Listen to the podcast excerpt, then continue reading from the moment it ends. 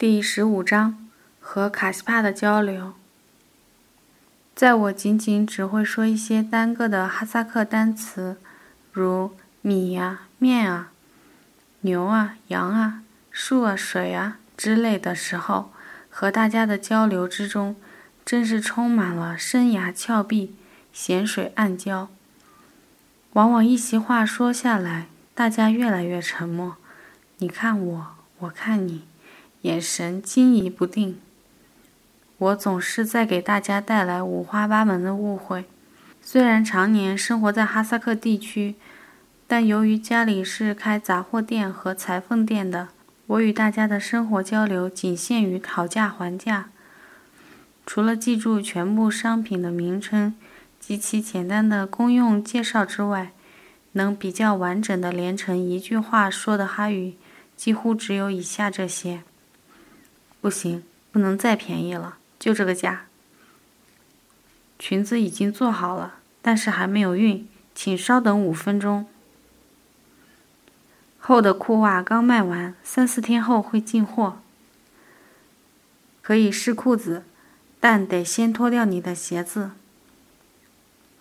刚开始进入扎克拜妈妈一家的生活的时候，真是非常高兴。因为全家人几乎一句汉语也不会，这下总可以跟着实实在在的学到好多哈语了吧？结果到头来自己还是停留在原先的水平，倒是妈妈他们跟着我实实在在学到了好多汉语。最初我教给卡西的第一句话是“我爱你”，后来卡西又向我深刻的学到了一句口头禅：“可怜的。”于是他总是不停的对我说：“可怜的李娟，我爱你。”虽然从不曾具体的教过扎克拜妈妈一句汉语，但他很快也会熟练的使用“我爱你”了。一大早就会听到他快乐的说：“李娟，我爱你。”茶好了吗？妈妈说的最熟练的两句汉话：一，李娟，谢谢你；李娟桶。前者是临睡前我为他捶了背之后，后者则在挤牛奶时，牛奶满了一桶，该换另一只桶了。而全家人都说的最顺溜的一句汉语，则是对不起。大概因为我一天到晚总是在不停的说这句话，不知道为什么，我整天不停的在做错事。全家人里。收获最大的是卡西，他足足记录了一整个本子的日常用语，可一旦离开那个本子，他就一句话也应用不了。和我说话时，总是一边嗯嗯啊啊的这个这个那个那个，一边紧张的翻本子，指望能找出一个最恰如其分的字眼。糟糕的是，他是随手记录的，也没编索引。我一直打算买一本哈语词典送给他。相比之下，我就聪明多了。我最厉害的一次表达是试图告诉卡西，自己头一天晚上梦到了胡安西，相当艰难，因为当时我所掌握的相关单词只有“睡觉”“昨晚”和“有”。至于如何完成这三个词之间的联系与填充，跟小学生解答三角函数一样惶惶然，结果我成功了。接下来我们俩都学会了“梦”这个单词的汉哈发音，并开始交流这个词的其他用法。我一直努力使用哈语和大家交流，可这种努力每每总被卡西破坏掉，因为他也一直在努力使用汉语和我说话。他要是说哈语的话，我就算听不明白，好歹还能猜到些什么；但要说汉语的话，我就彻底搞不清了。总之，和卡西的交流在大部分时候都是失败的。好在那也算不上什么惨痛的事情，顶多那时你看看我，我看看你，冥思苦想，最后两手一拍，走吧走吧，还是放羊去吧。结束的干净利落。卡西随身带一本哈语学校初中第三册的汉语课本，课本最后附有数百个单词对照表，发音、意义、属性倒是一目了然，但大都是没啥用处的，如钦差大臣，如拖鞋，如显微镜，如政治犯。真是的，游牧生活中怎么会用到拖鞋呢？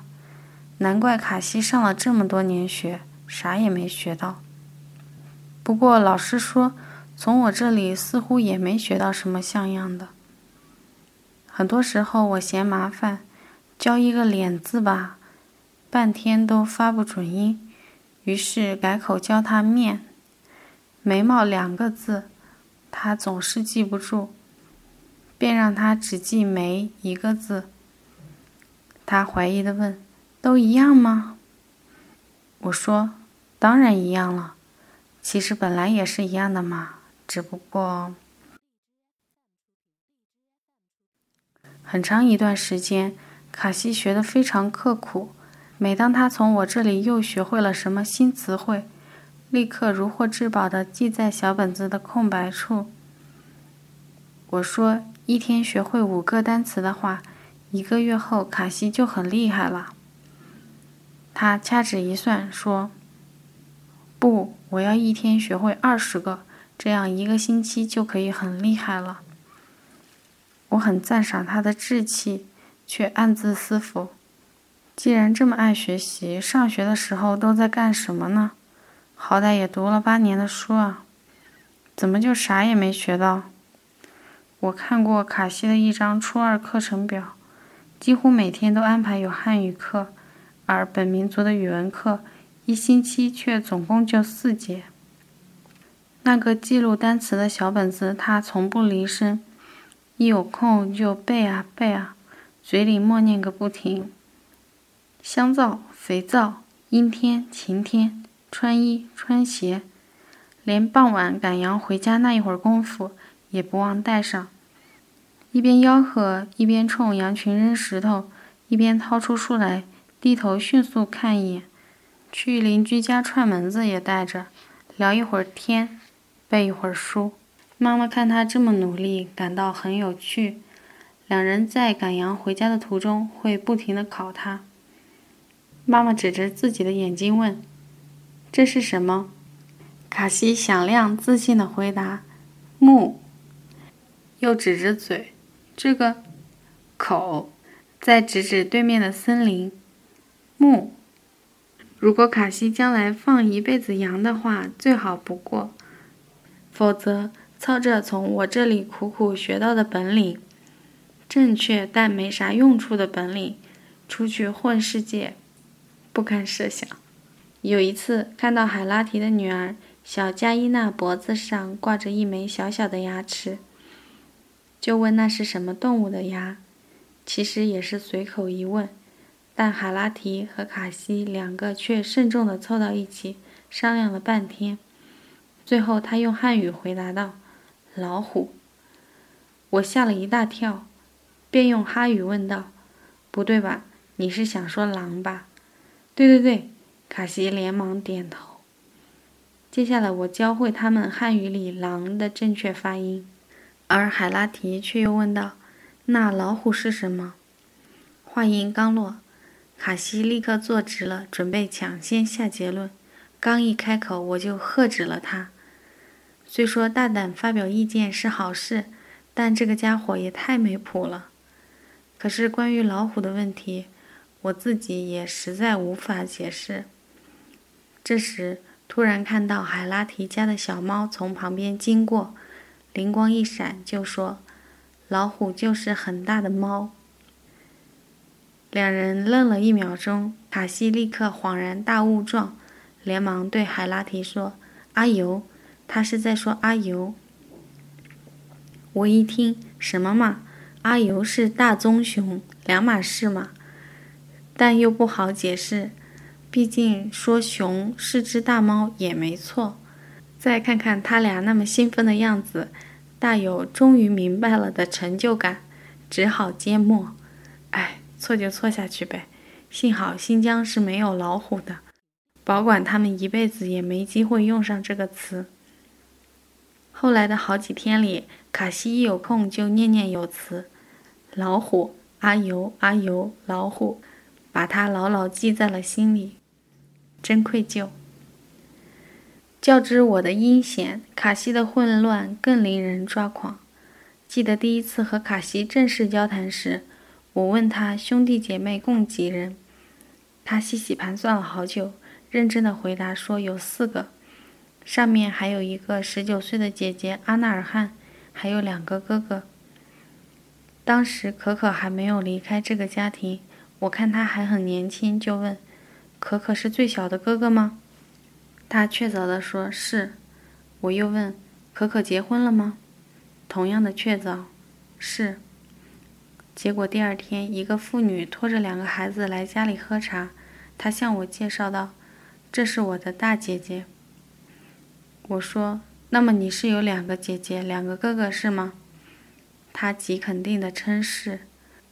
我又强调地问道：“那么妈妈一共五个孩子，只有五个孩子？”他掰着指头算了一遍，再一次点头确认。又过了一段时间，又有一个年轻一点的女性抱着孩子跟着丈夫来拜访。卡西再次认真的介绍：“这是第二个姐姐。”天啦，那妈妈到底有几个孩子啊？六个。后来可可回到了戈壁滩上，司马狐狸接替她来放养。我一看，司马狐狸怎么看都比可可年轻多了。不像是老大，一问之下才二十岁呢。私下飞快地计算一番，就算弟弟可可只比司马狐狸小一岁，也只有十九岁。十九岁的年纪上就结婚三年，媳妇怀孕两次了，大大的不对头。于是我就逮着这姑娘盘问：“你好好的和我说，他俩到底谁大呀？”卡西反倒莫名其妙地看着我说：“当然可可大了，可可都结婚了。”司马狐狸还没结婚嘛，反倒认为我是个傻瓜。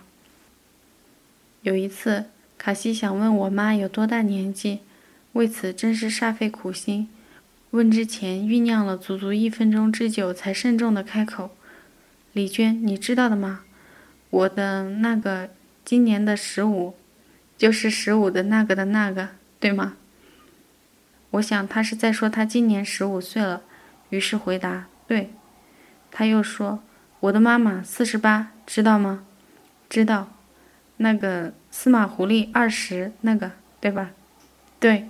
好。”他一拍巴掌。那么，那你的妈妈也是那个的那个呢？我云里雾里。他又指天画地的拉七扯八，解释了老半天。最后，我试着用哈语问道：“你是想问我妈妈有多大年纪，对吧？”他大喜，也用哈语飞快地说：“对对，那他多大年纪了？”我还没回过神来，司马狐狸和扎克班妈妈已经笑倒在花毡上。接下来他又想告诉我，他的外婆活到九十九岁过世，但他只知道“九”这个单词汉语怎么说，却不会说九十九。他为此再次绞尽了脑汁，最后一塌糊涂地开了口。我的妈妈的妈妈嘛，九九的九九嘛，死了。九九的九九，我想了想，用哈语问他，是九月九日还是九十九？他说是九十九。我又问什么九十九啊？于是他还得告诉我那个岁字，又陷入了一轮艰难跋涉之中。李娟，你知道我十五那个？司马狐狸二十也是那个，我的妈妈嘛四十八，你知道那个吗？我的妈妈的妈妈嘛九十九的那个，那个是什么？我用哈语说，你是说九十九岁吗？大家又笑翻一场。尽管如此，很长一段时期内，他坚持用鬼都扯不清的汉语和我交流，不会说的地方通通用这个那个或哎呀。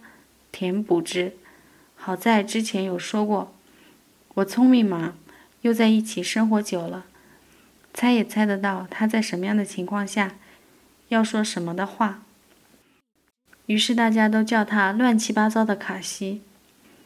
老实说，其实卡西也有许多厉害的表达，比如有一次，我问他为什么上花毡不脱鞋子，多脏啊！他用哈语回答了句什么，我没听懂。于是他又飞快地用汉语说道：“脚不香。”香是前不久刚教会给他的，他很喜欢用这个词。后来在夏牧场上，当我们走进森林时，他会幸福地自言自语：“香啊！”每当饭做好了，揭开锅时，他也会大喝一声：“香。”